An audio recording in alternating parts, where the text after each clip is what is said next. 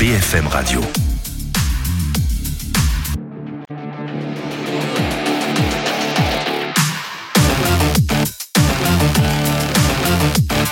BFM TV, affaire suivante. Philippe Godin, Dominique Rizet. Affaire suivante numéro 227, soyez les bienvenus au sommaire de ce dimanche, l'enfer de Nicolas. Il a 27 ans, une vie tout à fait normale jusqu'à ce qu'on lui vole son identité. Depuis, il vient un cauchemar réveillé, des dettes, des saisies sur salaire, la menace de perdre son permis. Il sera notre invité pour nous raconter son histoire. Ce sera dans un instant. Au menu également, le parcours criminel de trois prédateurs allègres. Le Landais, Van Copernol, trois criminels déjà condamnés, mais au cœur des nouvelles investigations du pôle des affaires non élucidées de Nanterre. Le nombre de leurs victimes pourrait avoir été largement sous-estimé. Alors comment travaillent les enquêteurs pour remonter leur meurtre possible On vous raconte tout dans un instant. Et puis nous reviendrons sur l'affaire Jean-Louis Turquin, cette double énigme judiciaire jamais résolue. C'était il y a sept ans, quasiment jour pour jour. Jean-Louis Turquin, ce vétérinaire, était assassiné après avoir purgé une peine de 20 ans pour le meurtre de son propre fils. Ces deux affaires sont-elles liées? Rien n'a jamais été prouvé. On va reprendre ce dossier, ce sera dans la deuxième partie de l'émission. Allez, affaire suivante, c'est tout de suite.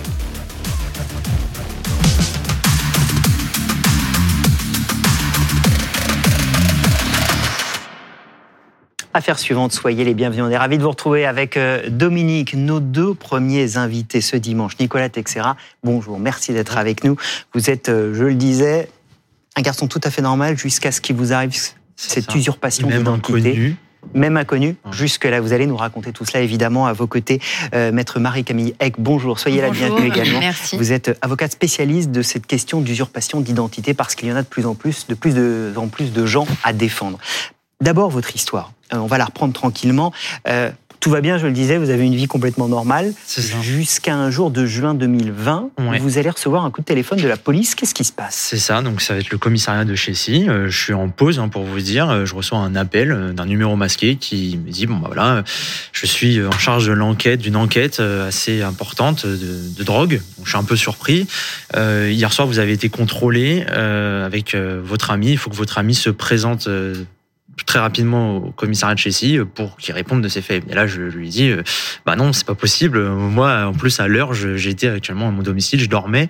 Et là, bah, le policier va dire qu'au final, euh, j'ai été us- usurpé. Mon, mon identité a été usurpée. Sauf que bah là, il va limite raccrocher, il va pas me dire qu'est-ce qu'il faut faire, qu'est-ce qui se passe. Et, et là, il va juste m'indiquer, bah, il faut que vous allez porter plainte à votre commissariat de secteur. Et là, on est au tout début parce que vous allez ensuite Ouais. recevoir un courrier qui va lister tout un tas d'infractions routières, d'excès de vitesse notamment. Euh, Il y a quoi sur ce courrier? En fait, c'est un courrier qui dit que j'ai 17 amendes en cours.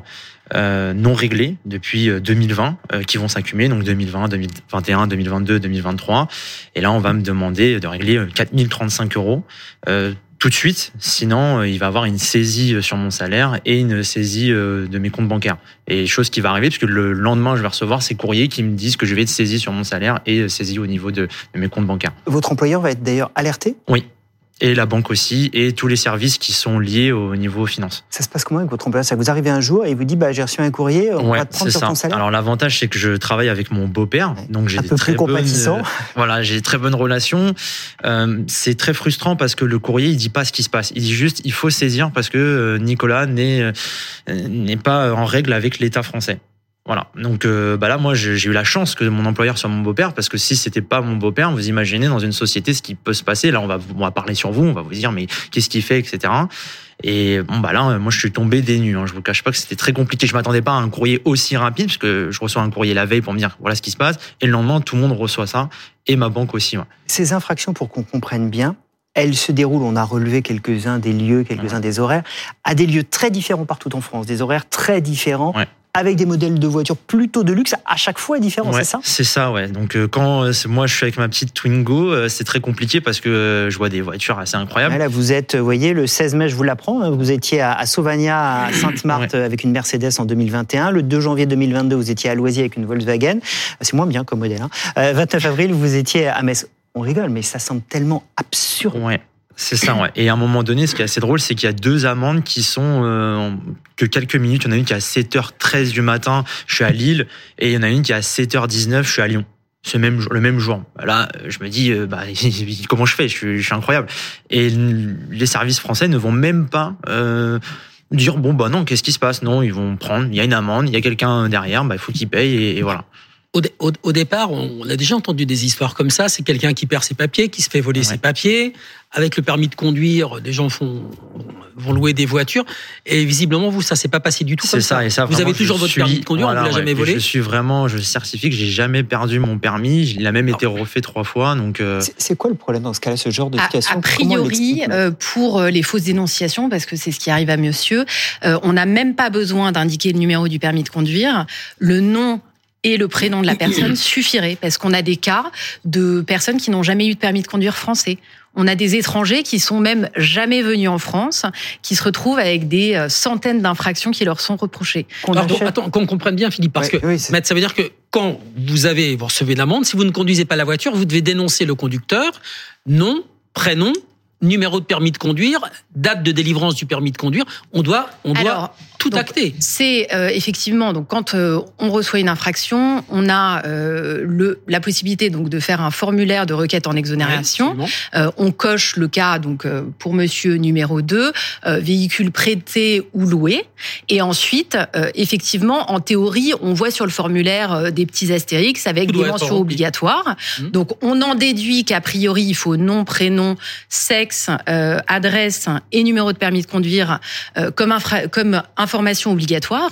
Mais dans la réalité, a priori, euh, on a des situations dans lesquelles, parfois, euh, avec un nom et un prénom, euh, malgré tout, euh, la personne se retrouve, pour, la personne dénoncée se retrouve poursuivie. Nicolas Texera, c'est un nom courant. c'est aberrant. C'est un Ah nom oui. courant. Ah Donc oui, on peut pas, on peut pas trouver des Nicolas Texera si on cherche. Il doit y en avoir 200 en France.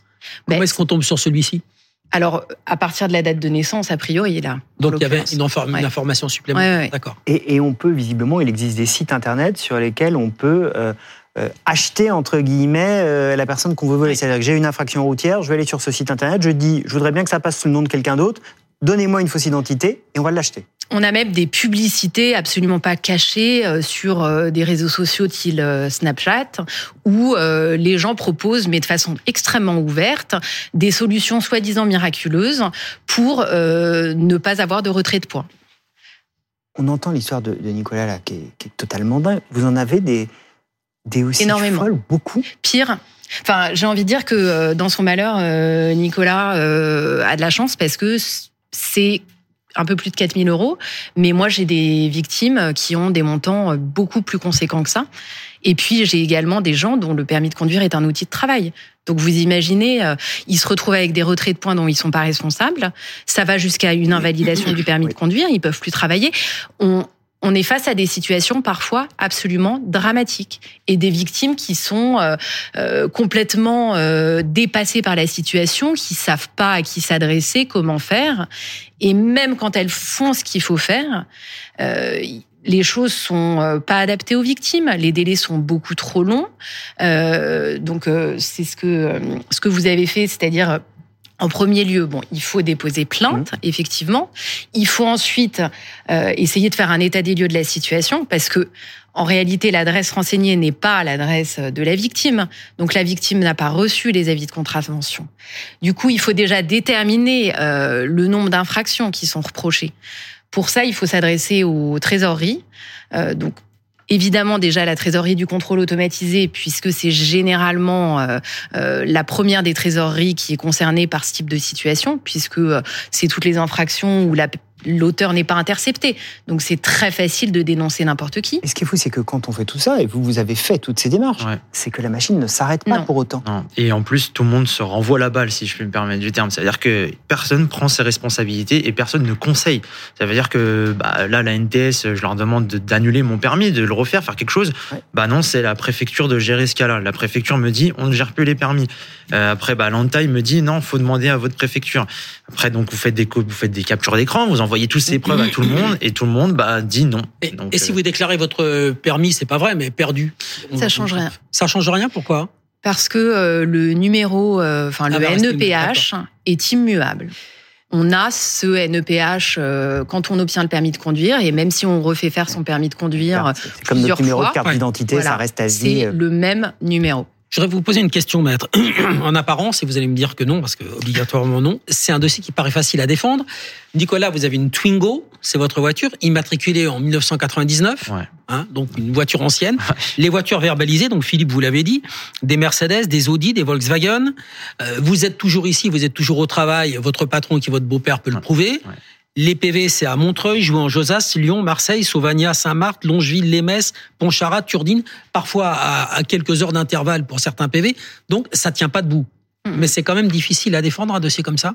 En fait, ce qui est compliqué, on sait que au final, ça va se résoudre. Mais au bout de combien de temps Et après, quelles conséquences pour la victime? C'est quoi, c'est des mois ou des années? Alors, bon, ça va dépendre. euh, déjà, il faut que la victime euh, fasse ce qu'il faut comme il faut, ce qui n'est pas évident quand on n'est pas dans ce domaine. Il faut déjà comprendre comment ça marche. Euh, et ensuite, ça va dépendre des dossiers, puisque euh, peut y avoir une multitude d'interlocuteurs, notamment beaucoup d'officiers du ministère public différents à contacter. Donc ça complexifie les choses. C'est difficile de savoir à l'avance, mais de toute façon, plusieurs mois, ça c'est un minimum voire euh, au-delà, euh, au-delà éventuellement d'une année. Et euh, il faut aussi que la situation s'arrête. Il faut arriver Ouais, à ouais. faire en sorte, donc, de résoudre toutes les infractions passées, de faire en sorte qu'elles soient classées que les points euh, et l'argent soient restitués, mais il faut aussi euh, arrêter euh, l'hémorragie, puisque le, le NEPH ne pouvant pas être changé, euh, on peut imaginer NEPH, que redites-nous. Le, le NEPH, c'est le numéro euh, d'enregistrement euh, harmonisé des préfectures. Le numéro de permis. Voilà. Vous en êtes où? Alors, euh, c'est un petit peu avancé. Je dirais que vraiment 1%. Euh, maintenant, euh, tous mes dossiers sont en train d'être transférés euh, à Meaux. Mais euh, j'étais un peu content. Mais maître m'a appris que bah, ça allait. Ça sert à quelque chose, mais pas tout en fait. Tout ne peut pas être traité chez moi en fait. Donc, bah, j'en suis à que ça n'avance pas. Comment vous Parce que là, on, voilà, on se pose des questions avec le sourire, mais euh, comment vous vivez tout ça? Parce que se sentir accusé, euh, ne pas se sentir soutenu, reconnu, accompagné, euh, l'argent que vous devez, euh, l'employeur, la menace de perdre son permis de conduire, comment vous vivez tout ça? C'est très frustrant, c'est très dur parce que j'ai l'impression d'être jugé, d'être une mauvaise personne alors que pas du tout. Euh, et surtout, je, me- je me sens pas protégé. Là, euh, c'est bête à dire, mais Mhm. j'ai pas l'impression que l'État français me protège. Euh, L'identité, n'importe qui, on peut trouver des identités très facilement avec tous les réseaux, etc. Aujourd'hui, donc je vais faire pareil aussi. Je vais prendre les amendes et je vais les redonner à quelqu'un d'autre. C'est c'est atroce. Et là, je heureusement que bah, j'ai mes proches qui, qui me soutiennent. Ça me permet de voilà de rester fort, mais euh, on n'a pas que ça à faire. Clairement, on n'a pas que ça à faire. Euh, Il y a un moment donné, il faut qu'on puisse ne pas gérer ce genre de problème et on se demande qui fait quoi. C'est surtout ça. Vous en avez beaucoup des dossiers comme ça, maître? Combien? J'en ai, je dirais, une dizaine en cours actuellement. Il y a eu, j'ai constaté une véritable explosion depuis un an, je dirais. Euh, c'est vraiment euh, de plus en plus fréquent. Et à mon sens, il y aurait des solutions euh, assez simples pour vraiment aider les victimes, parce que la priorité, ça reste ça. Rapidement, parce qu'on a peu de temps. Alors rapidement, déjà pouvoir changer le, ce fameux NEPH. Ensuite, faire des filtres. Lorsqu'on a l'identité d'une personne qui est dénoncée euh, des centaines de fois, il faudrait pouvoir placer un filtre pour que la fausse dénonciation euh, ne soit plus possible en cas d'exonération numéro 2. Euh, c'est pas très compliqué. Il y a euh, bon, il y a a priori euh, la création d'un nouveau délit de dénonciation frauduleuse euh, qui a été annoncé euh, au mois de juillet euh, dernier. Donc ça peut aider aussi pour accroître les sanctions des acheteurs de points, on va dire, parce qu'aujourd'hui les sanctions sont aussi, ils sont trop peu poursuivis et les sanctions sont trop limitées, parce qu'en réalité aujourd'hui, bon, ils vont avoir l'amende à payer le jour où on va découvrir bah, que leur dénonciation était fausse, euh, qui sera un montant d'amende plus élevé que euh, l'amende forfaitaire, et euh, on peut les poursuivre, bon, éventuellement pour dénonciation frauduleuse ou usage de faux, mais généralement les poursuites se font sur le fondement d'un article du Code de procédure pénale qui est spécifique aux fausses dénonciations, mais qui est uniquement, c'est la sanction est uniquement contraventionnelle. Des- Donc c'est trop faible comme sanction, à mon sens, par rapport aux conséquences dramatiques que ça a pour les victimes. Merci beaucoup, merci à vous deux. On continuera à suivre votre, votre, histoire. Merci d'être venu nous la, nous la raconter sur le plateau d'affaires suivantes. On va se retrouver dans un instant. Vous restez avec nous. Trois prédateurs condamnés à la perpétuité, mais dont le parcours criminel reste parsemé d'inconnus. Nordal Lelandais, l'auteur de la petite Maëlys et du caporal Arthur Noyer, a été condamné vendredi pour l'agression sexuelle de sa petite nièce. Comme pour d'autres criminels, on le disait, sa perversité laisse penser qu'il a pu faire bien d'autres autres victimes connues. Même situation pour Patrice Allègre ou encore pour Willy Van Copernol. Tous trois sont au cœur des investigations du pôle des affaires non élucidées de Nanterre. On va vous raconter tout cela dans un instant. BFM Radio.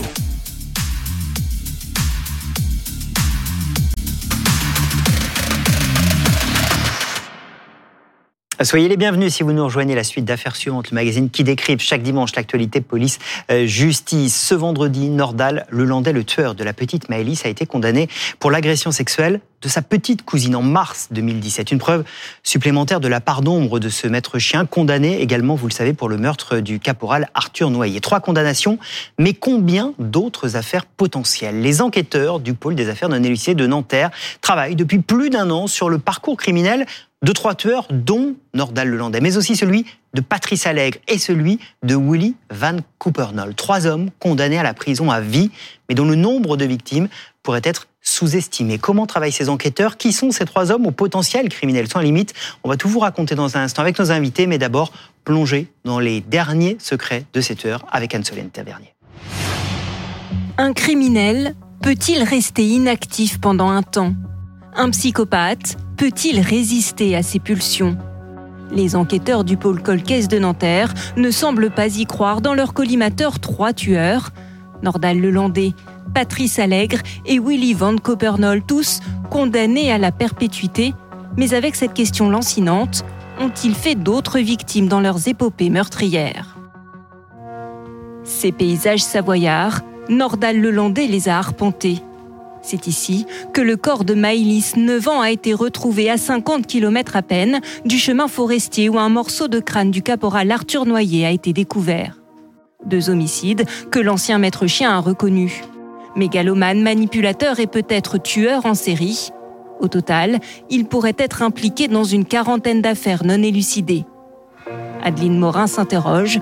Son frère a disparu lors d'un festival techno. Euh, il y a le lieu géographique, il y a les circonstances de la disparition de nuit euh, en sortant d'une soirée. On sait que c'est des circonstances qui peuvent peut-être euh, correspondre au mode opératoire de M. Lelandais. De nouvelles investigations pour redonner espoir aux familles, comme celle qui pense être victime de Patrice Allègre. Edith Schlessart, étudiante de 22 ans, a été assassinée en Haute-Garonne en 1990. Soupçonné, le Toulousain n'avait à l'époque pas été poursuivi faute d'éléments matériels. Énormément de choses laissaient penser aux enquêteurs et à nous-mêmes que Patrice Allègre avait quelque chose à voir dans, dans, dans ce crime. Sauf qu'il ne l'a jamais reconnu. Edith Schleichart a-t-elle croisé le chemin de Patrice Allègre, lui qui en 1989 et 90 a tué deux femmes avant de se faire oublier pendant sept ans? A-t-il poursuivi tout au long de ces années son périple meurtrier? Autre mystère pour la justice française, le parcours de Willy Van Copernol. Incapable de résister à ses plus bas instincts, il a été condamné pour l'assassinat d'un enfant de 11 ans et le viol de deux adolescents. De sa Belgique natale au sud de la France, d'autres victimes se sont fait connaître, mais combien reste encore à identifier? J'ai fait la compétition. Beaucoup de questions à se poser sur le parcours de ces trois euh, criminels. Et pour ça, on a les meilleurs experts avec nous. Alain Bauer, bonjour, merci d'être là. Vous êtes professeur de criminologie au CNAM, auteur notamment de Au bout de l'enquête aux éditions First. Maître Bernard Bouloud, bonjour, merci d'être avec nous. Vous êtes euh, l'avocat de la famille d'Arthur euh, Noyer. vous êtes membre de l'association d'assistance et de recherche des personnes disparues. Et puis le général François Daouz, bonjour. On est ravi de vous retrouver. Vous êtes l'ancien directeur de l'Institut de recherche criminelle de la gendarmerie nationale. Vous êtes professeur de sciences criminelles à l'université de Sergi. C'est le problème des titres longs. Hein. Au d'un moment, on écorche. À l'université de Sergi-Pontoise. Voilà, comme ça, elle est citée. Général, puisque je parle de vous.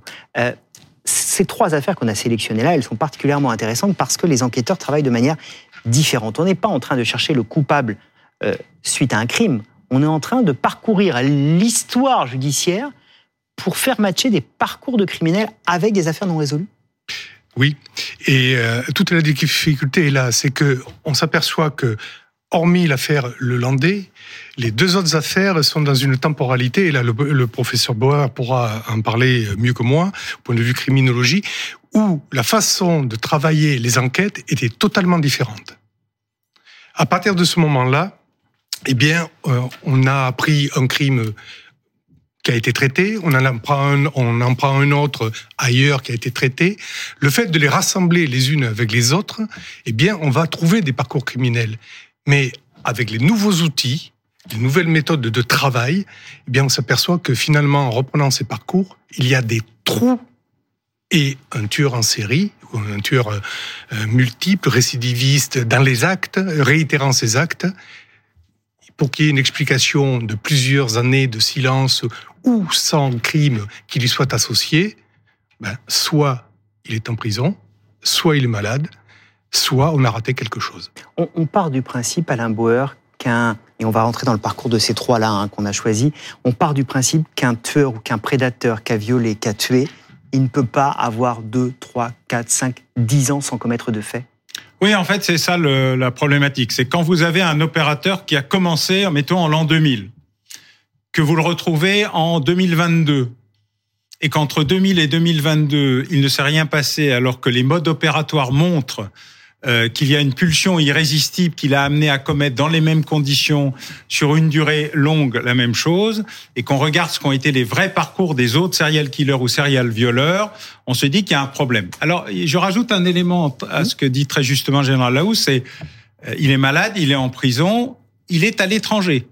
Car une partie de nos serial killers et serial violeurs sont très belges, parfois très espagnols, euh, un peu italiens, assez peu d'ailleurs jusqu'à présent, mais euh, voilà. Et donc on est obligé aussi de repartir sur nos partenaires étrangers pour faire ce qui vient d'être fait il y a pas très longtemps par Interpol et Europol. Euh, nous avons 20 cadavres non identifiés depuis des années. On vous en sort la liste. Aidez-nous à un les identifier et du même coup euh, identifier des parcours criminels. Tous les ans, on a 5 à 6 000 personnes qui disparaissent définitivement en France. Je parle pas des disparitions inquiétantes, hein, mmh. mais vraiment, on les retrouve jamais. Un millier sont euh, enterrés sous X sans qu'on ait pris ni étudié leur ADN.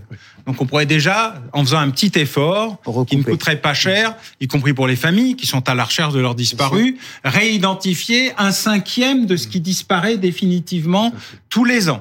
Deuxièmement, on n'est pas allé chercher dans la coopération frontalière, ce qui pourrait nous résoudre une partie des problèmes. Et donc, il est impossible qu'il y ait une interruption sèche dans ces parcours criminels-là. Alors, il y en a neuf, en fait, il n'y en a pas trois seulement, il y en a eu neuf au départ, parce que le pôle euh, Colcaise, il a été inventé à la fois pour résoudre des problèmes complexes, mais aussi pour identifier des parcours criminels incohérents. Alors on va rentrer Alors, dans... Sur les neuf, il en reste sept. dont les trois que vous traitez aujourd'hui. Alors on va rentrer dans ces trois-là. Euh, Maître Bouloud, commençons avec vous. Peut-être le parcours de Nordal Lelandais, condamné euh, ce vendredi pour l'agression de sa petite cousine en 2017. Ça s'ajoute au meurtre de Maëlys, du caporal Arthur Noyer le procureur Jacques Dallest avait dit à l'époque c'est un très grand prédateur. Vous êtes convaincu, vous, que dans son parcours, il y a d'autres agressions, d'autres meurtres potentiels? Alors moi, j'ai toujours été convaincu que euh, Arthur Noyer n'était pas le, la première victime euh, de Nordal Lelandais.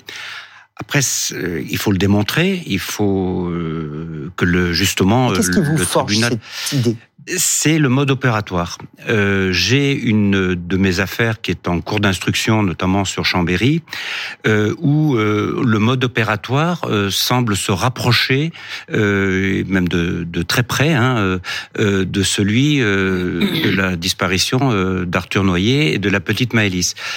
Il y a euh, donc du travail à faire, il y a des, le parcours à reprendre de Nordal Lelandais. Il a été étudié, ce parcours, justement par la cellule Ariane euh, dans les années 2017-2018, mais il faudra le reprendre avec les nouveaux moyens d'investigation que l'on a maintenant, qui se sont développés depuis d'ailleurs, avec maintenant c'est la cellule Diane, hein, mon général, qui euh, s'occupe de ça. Donc oui, euh, je, je, pense qu'il faudra retravailler, mais je reste convaincu qu'Arthur Noyer n'est pas le, la première victime de Nordal-Lelandais. Maître Boulou, pour Arthur Noyer, les gendarmes sont passés à côté. Pardon, mais on retrouve le crâne d'Arthur Noyer, et c'est bien après, quand se produira l'affaire Maëlys qu'on va se souvenir qu'un crâne a été retrouvé et que le Landais était peut-être euh, à Chambéry ce jour-là. Et finalement, le lien entre le Landais et Arthur Noyer est fait parce que les deux téléphones ont borné au même endroit, à Chambéry. Celui d'Arthur Noyer était arrêté, celui de Landais se déplaçait puisqu'il était en voiture. Arthur Noyer monte dans sa voiture. À ce moment-là, les deux téléphones se déplacent à la même vitesse, 55 km heure.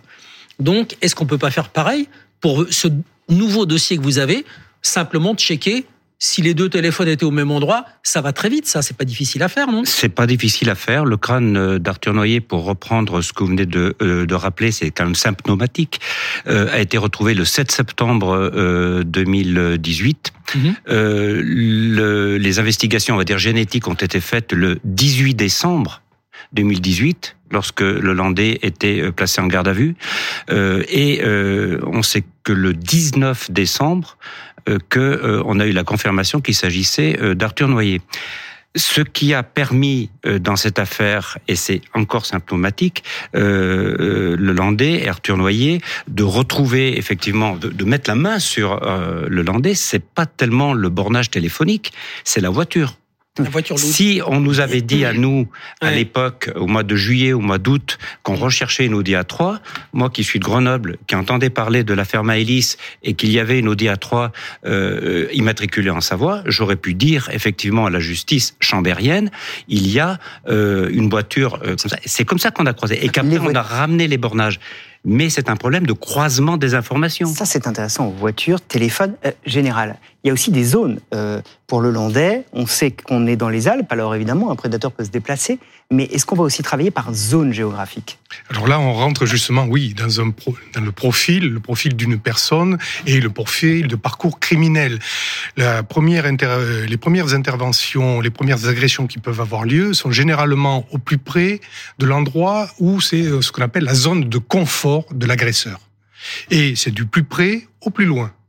Au début, c'est très près de chez lui, puis après, il prend de l'assurance, il va répéter un, mo- un modus operandi qui est assez euh, euh, confort, en tout cas qui lui va bien. Parfois, il peut évoluer, attention, mais il va chercher de plus en plus loin euh, à, le faire. La zone est aussi très importante.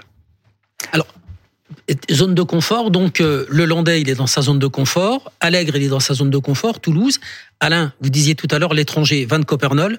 Là, on part à l'étranger. La Oui. Belgique. Et la on a, on a les se- routards du crime aussi. hein. Ouais. Il n'y a pas de zone de confort. La zone de ça, confort, Ouais. c'est le. Resituez-nous peut-être Van Copernol. Ah, ouais. Oui, alors Van Copernol, bah, c'est euh, Un Belge. euh, un Belge, mais qu'on euh, 27 ans plus tard, euh, Ouais. on retrouve dans une affaire qui est dans le sud de, de la France. Donc, euh, et entre les deux, il est impossible qu'il ne se soit rien passé, rien. Et donc euh, là aussi, la recherche va avoir lieu. Mais il faut le savoir, il y a les routards sont ceux qui bougent avec les mêmes modes opératoires. Dans le Landais, vous avez des modes opératoires divers avec des victimes qui sont des hommes, euh, des femmes, des majeurs, euh, des mineurs. Je rappelle que dans le premier travail qui a été fait suite à l'affaire Noyer, 40 dossiers ont été rapprochés Oui. de le Landais. Puis ensuite, il a fallu euh, bah, les expertiser, savoir s'il y avait des éléments, faire ce qui est indiqué. Tout ça prend un temps infini, nécessite de très importants moyens. Dans des époques où euh, on n'a pas toujours les moyens techniques, ni conserver les pièces qui permettent les moyens techniques de rapprochement euh, de tout ça. Donc, ceci explique le temps invraisemblablement long pour les familles et les victimes, mais euh, on peut pas faire moins moins moins lent, hélas. Et donc ceci explique la, la difficulté. Et puis il faut avoir de la coopération. Ouais, c'est ça, les enquêtes Euh, internationales. Dites-nous oui, un peu c'est comment, exactement, parce comment que, ça se passe. Euh, avec les Belges, alors il y a euh, dans, le- euh, pour l'Union européenne, vous avez la zone Europol qui est plus ou moins développée en matière criminelle. C'est un peu plus compliqué sur d'autres sujets. Il faut savoir que les délits doivent être comparables. Il faut que les mandats judiciaires qui prennent un temps, les commissions rogatoires internationales. Ça n'est pas si simple, même si le mandat d'arrêt européen a beaucoup facilité et accéléré une partie des coopérations. Et puis, il faut que nos collègues belges, espagnols, euh, italiens, luxembourgeois, on a vu que le Luxembourg était en train de devenir une plaque tournante euh, des trafics et donc mécaniquement, euh, ce pays plutôt tranquille va devenir une zone un peu compliquée en matière euh, en matière criminelle. La, la relation avec les Suisses n'est pas mauvaise, mais en général, c'est plutôt des problèmes de prédation. Où on va chez eux euh, euh, et où les criminels se réfugient chez eux après avoir fait des choses chez nous. Euh, mais tout ça nécessite un immense euh, travail de retissage dans des affaires qui ont en général 20, 10, 20, 30 ans euh, et où euh, on peut pas dire que les archives étaient particulièrement bien traitées, les scellés bien conservés, euh, et puis le tout venant est là. Il faut se rappeler que pendant ce temps-là, tous les jours, affaires à traiter. des centaines de nouvelles affaires arrivent qui viennent submerger euh, les équipes. Alors on a de la chance avec Diane Oui. dans la gendarmerie d'avoir des unités dédiées aux colcaisses qui ont d'ailleurs permis avec le procureur d'Alest euh, et euh, le travail des, des cellules Ariane puis Diane euh, d'avoir des équipes dédiées aux colcaisses. Mais en fait, le, le tout venant submerge tout chez nous aussi- et chez nos collègues étrangers. général, il y a, il y a aussi peut-être des gens qui peuvent parler au fur et à mesure du temps. Par exemple, dans l'affaire Patrice Allègre, on sait qu'il a été condamné pour euh, cinq meurtres et viols. Le viol d'une sixième femme, euh, c'était, pour pas dire de bêtises, entre 89 et 97. Euh, On parle beaucoup du milieu des prostituées aussi, dans lequel il aurait pu intervenir. Ça veut dire qu'on va essayer d'aller faire parler peut-être des gens de cette époque-là? Alors, faire parler des gens, on a vu à l'époque ce que ça avait donné quand on a laissé libre cours à une parole non contrôlée, débridée, où euh, on a eu des témoignages aussi farfelus que euh, dommageables pour euh, beaucoup de personnes dans, dans cette affaire. Euh, ce qui, on a l'air de focaliser uniquement dans le milieu de la prostitution, alors que la majorité des victimes officielles n'étaient pas pas. Du milieu de la prostitution. Et tout à l'heure, avait fort justement le professeur Bauer expliqué qu'on a des parcours qui peuvent être à l'étranger. Et je rappelle que était passé par l'Espagne et avait rencontré une de ses futures victimes en Espagne, puisqu'il la retrouvera à Paris et, euh, et il, la, il la violera et il la tuera à Paris également. Donc, euh, travailler sur euh, ces, euh, ces tueurs, c'est travailler déjà sur ces zones temporelles pour lesquelles il manque quelque chose. Et retrouver des témoignages, c'est élargir, pas rentrer dans ce qu'on appelle finalement euh, un tunnel où on ne on n'est que sur une hypothèse, que sur un modus operandi ou autre, mais être ouvert et c'est l'avantage de du euh, ce pôle judiciaire sur les affaires non élucidées, c'est l'avantage de la division des affaires non élucidées euh, qui est Diane de voir les affaires au plus large possible et non pas euh, sur un petit segment. passionnant de comprendre le, fonctionnement de tout cela. Une toute petite question, Maître Goulou, plus d'actualité, parce que je le disais, vendredi, Nordal Lelandais a été condamné. On a appris également qu'il était père d'un enfant qu'il a donc conçu en prison. Euh, comment réagissent les, parents d'Arthur Noyer? Comment vous-même vous réagissez? Euh, moi, en tant que juriste, euh, je comprends qu'il ait eu la possibilité de devenir père. Interdit par le code de, procédure pénale euh, par la loi. Euh, ce qui est choquant, euh, écœurant pour la famille d'Arthur et même de Maëlys, hein, que j'ai pu lire, également de Jennifer, ce qui est écœurant, c'est que cette information ait été donnée le jour de la décision qui était rendue, où il était condamné d'ailleurs à une peine d'emprisonnement ferme. Est-ce que c'est pour faire un contre-feu? Certainement. En tant qu'on parle du fait qu'il est devenu papa, on parlera pas de sa nouvelle condamnation. C'est peut-être aussi possible, mais c'est un sacré pied de nez, comme me disait Didier Noyer, euh, non seulement à la justice, mais aux familles. C'est un sacré pied de nez. C'est- une information qu'il aurait pu conserver. Euh, voilà, ils sont écœurés. Voilà, c'est tout ce qu'on Merci peut dire. beaucoup. Merci, Maître. Merci à vous deux, Maître. euh, maître. Alain Bauer, je vous appelle Maître pas Non, encore. Non, alors, vous restez professeur. Bon, alors, professeur Alain Bauer, Général François Daous, Maître Boulou, merci beaucoup d'être sur le plateau d'affaires suivantes et je vous dis à bientôt. Et évidemment, tout de suite, l'histoire de la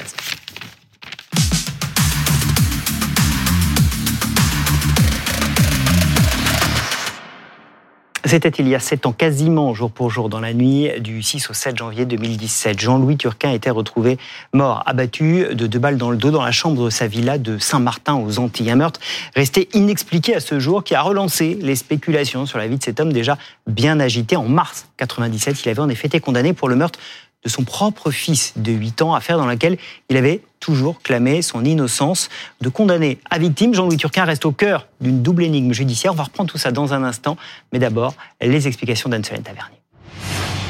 Il avait refait sa vie avec sa seconde épouse sous le soleil des Antilles. C'est dans sa villa de Saint-Martin que Jean-Louis Turquin est retrouvé mort en janvier 2017, abattu d'une balle dans le dos. Sa femme, qui ce soir-là dînait dehors, découvre le corps. La justice la soupçonne d'avoir commandité le meurtre. Nous avons appris effectivement il y a quelques jours que Madame Turquin avait sur ses deux mains 19 particules typiques d'arme à feu. Après une mise en examen, l'épouse est finalement innocentée, mais le mystère plane toujours autour de ce meurtre inexpliqué. L'assassin aurait-il fini assassiné Car l'affaire Turquin comporte en fait deux volets. Tout commence en 1991 dans cette bâtisse niçoise. Le 21 mars, Jean-Louis Turquin signale la disparition de son fils Charles-Édouard, 8 ans. Sa femme a quitté le domicile. Le mariage Badlel, le vétérinaire, a appris quelques semaines plus tôt qu'il n'était pas le père biologique de l'enfant. La mère l'accuse et craint le pire. Aujourd'hui, je crois qu'il est mort et je crois qu'il est peut-être n'importe où. Là aussi, je voudrais bien qu'on puisse lui offrir une, on dit une sépulture décente. Elle enregistre les aveux de son mari à son insu sur cette cassette. Jean-Louis Turquin dénonce une machination. À l'époque, j'étais tellement amoureux de ma femme que j'ai été prêt, et je l'ai fait, à dire n'importe quoi pour qu'elle revienne. En 1997, il est condamné à 20 ans de réclusion criminelle. Il sera libéré en 2006, où, sourire aux lèvres, il apparaît aux côtés de sa nouvelle épouse, Nadine. On s'est connus au parloir, on s'est mariés en prison. Près de 33 ans après la disparition, le corps du petit Charles-Édouard n'a pas été retrouvé. Ses parents, morts tous les deux, ont emporté avec eux leur secret qu'elle vienne chez toi. Hein. Une double énigme, Jean-Louis Turquin. On va essayer de, si ce n'est percer le mystère, essayer d'y voir plus clair. Marie-Sophie Tellier, bonjour, merci de nous avoir rejoints. Vous êtes journaliste, réalisatrice, notamment d'un fait d'entrée l'accusé sur euh, Jean-Louis Turquin. Et Alain Bauer, je vous dis remercie, mais vous avez bien fait de rester. Merci d'être toujours avec nous. C'est toujours un plaisir. On garde à vue. Euh, on garde à vue, exactement. Euh, Marie-Sophie, il faut peut-être d'abord dire que Jean-Louis Turquin, c'est un personnage complexe. Quand on aborde ce dossier, il faut d'abord se dire ça. Oui, c'est quelqu'un de complexe qui a toujours clamé son innocence dans, dans le meurtre de son petit garçon. Euh, donc, euh, il a été condamné effectivement à 20 ans hein, en 1997. C'est un homme complexe, c'est un homme extrêmement froid, extrêmement autoritaire. Euh, ça lui était beaucoup reproché d'ailleurs dans ce dossier, euh, notamment lors du procès. Et euh, voilà ce qu'on peut dire dans les grandes lignes de, cet homme. On va évidemment aller dans le détail. Euh, reprenons peut-être ce qui est le plus frais, cette nuit du 6 au 7 janvier, euh, où il est retrouvé donc assassiné dans, sa villa. C'est sa femme, Nadine Turquin, sa deuxième femme, deuxième épouse, qui va le, qui va le découvrir là. Cette scène de crime, d'abord, on se dit c'est un cambriolage qui a mal tourné jusqu'à ce qu'on se retourne vers Nadine Turquin. Oui, enfin, c'est une aussi mauvaise enquête dans l'affaire de la disparition, assassinat présumé, hein, parce que oui. pour l'instant, il n'a que disparu, cadavre jamais retrouvé, enfant de 8 ans. Disparu, le père annonce la disparition, euh, la trace de l'enfant euh, s'arrête à la sortie de la maison, où il vit seul avec son père puisqu'ils sont séparés, et puis mystère et boule de gomme, il sera condamné. Ça, c'est l'enfant Charles-Édouard. Euh, ça, c'est la partie 1. Est-ce que la partie 1 a un lien avec la partie 2 Ce serait une très belle affaire pour le pôle judiciaire euh, colcaise sur est-ce que 20 ans plus tard, la vengeance serait arrivée ou pas? Euh, donc dans cette affaire, c'est la femme qui découvre le corps du mari. Alors, il y a un corps, il est abattu. Euh, euh, les circonstances sont troubles. Euh, on commence par le cambriolage et on finit par la mise en cause de l'épouse, mais dont l'ordonnance de mise en accusation est remise en cause par euh, la chambre d'accusation et ça se termine par un non-lieu. Oui. C'est-à-dire qu'on a un double mystère, le mystère de la disparition de l'un avec un condamné et le mystère de l'assassinat de l'autre avec une mise en cause exonérée, un non-lieu et euh, pas de cadavre dans l'un et un cadavre sans coupable dans l'autre. Donc c'est une, une, vraie, une vraie jolie affaire de double mystère. Et il n'est pas impossible, et c'est d'ailleurs ça trotte dans l'esprit euh, encore aujourd'hui des enquêteurs, que la disparition initiale ne soit pas totalement déconnectée de l'assassinat. Alors, il faut parler un peu de ces deux affaires. Euh, D'abord, pourquoi a-t-on accusé Nadine Turquin dans le, dans le meurtre euh, de Jean-Louis Turquin? Parce qu'elle avait déposé plainte en métropole six mois avant, euh, même pas six mois, un mois avant l'assassinat la, de Jean-Louis Turquin. C'est bien cela? Il me semble, oui, effectivement. Alors moi, je suis moins spécialiste hein, de, cette deuxième affaire, mais euh, elle avait déposé plainte contre lui euh, parce que voilà, encore une fois Jean-Louis Turquin s'était monté très autoritaire. Est-ce que c'était euh, une femme qui essayait de se sortir de l'emprise de cet homme, hein, comme il avait fait 20 ans auparavant avec sa première épouse, avec Michel Turquin?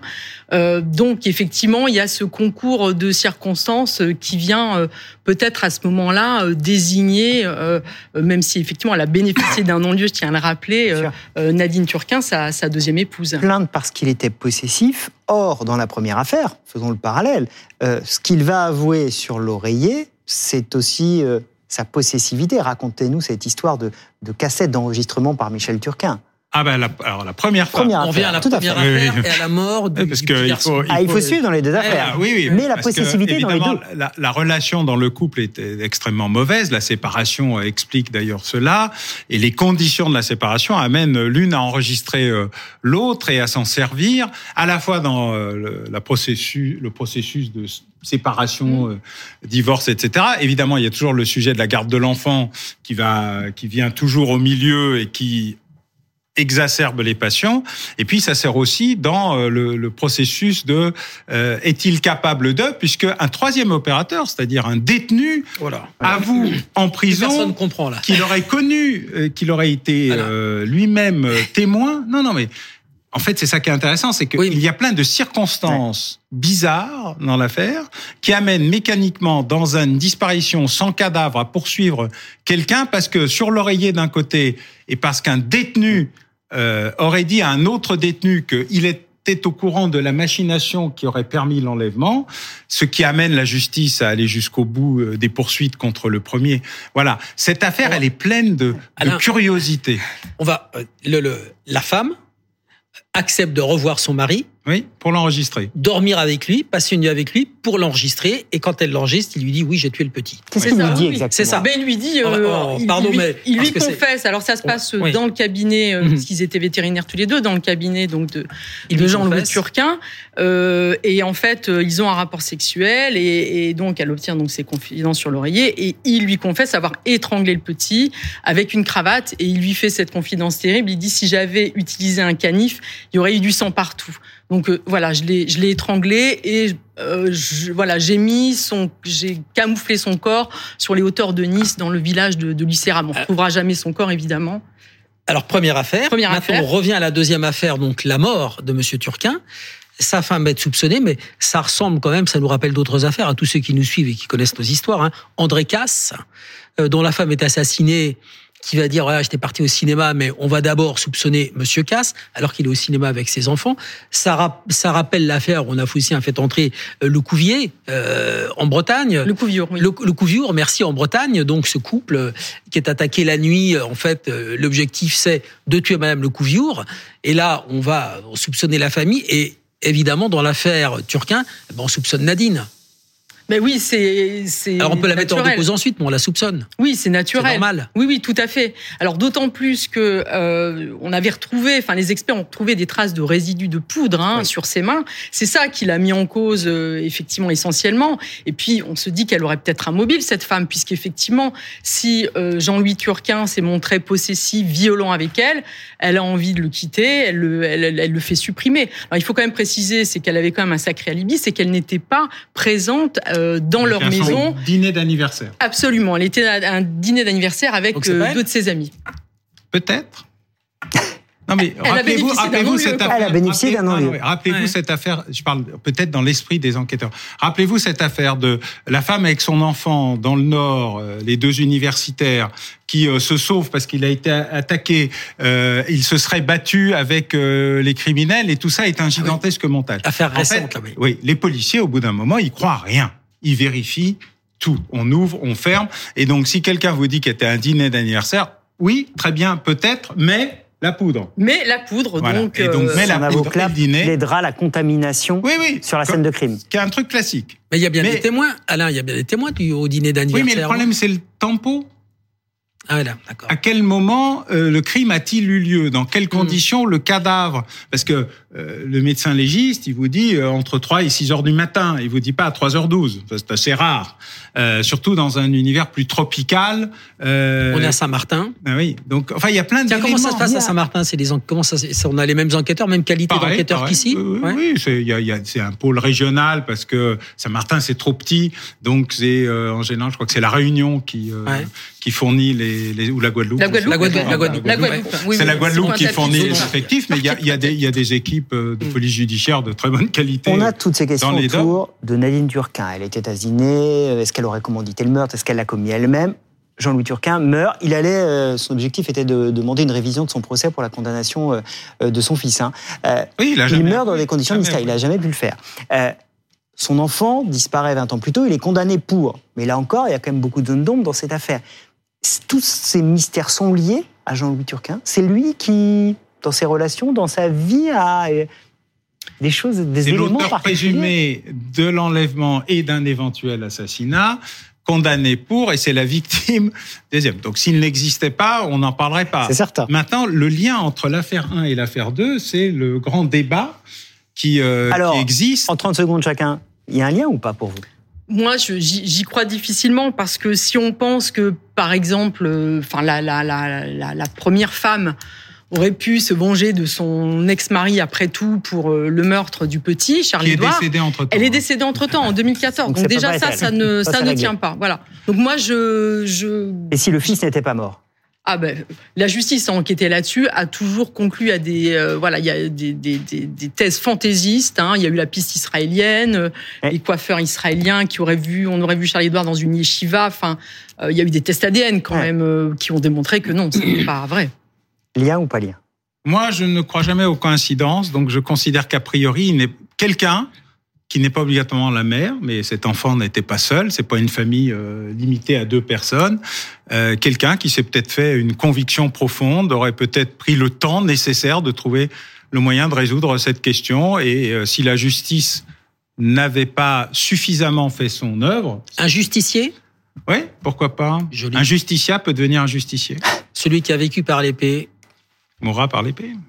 Voilà la conclusion de cette émission. Merci beaucoup à vous deux d'être venus euh, sur le plateau euh, d'affaires suivantes. Dominique, on se donne rendez-vous dimanche prochain pour un nouveau numéro d'ici là. Nous y serons. Un bon dimanche sur BFM TV.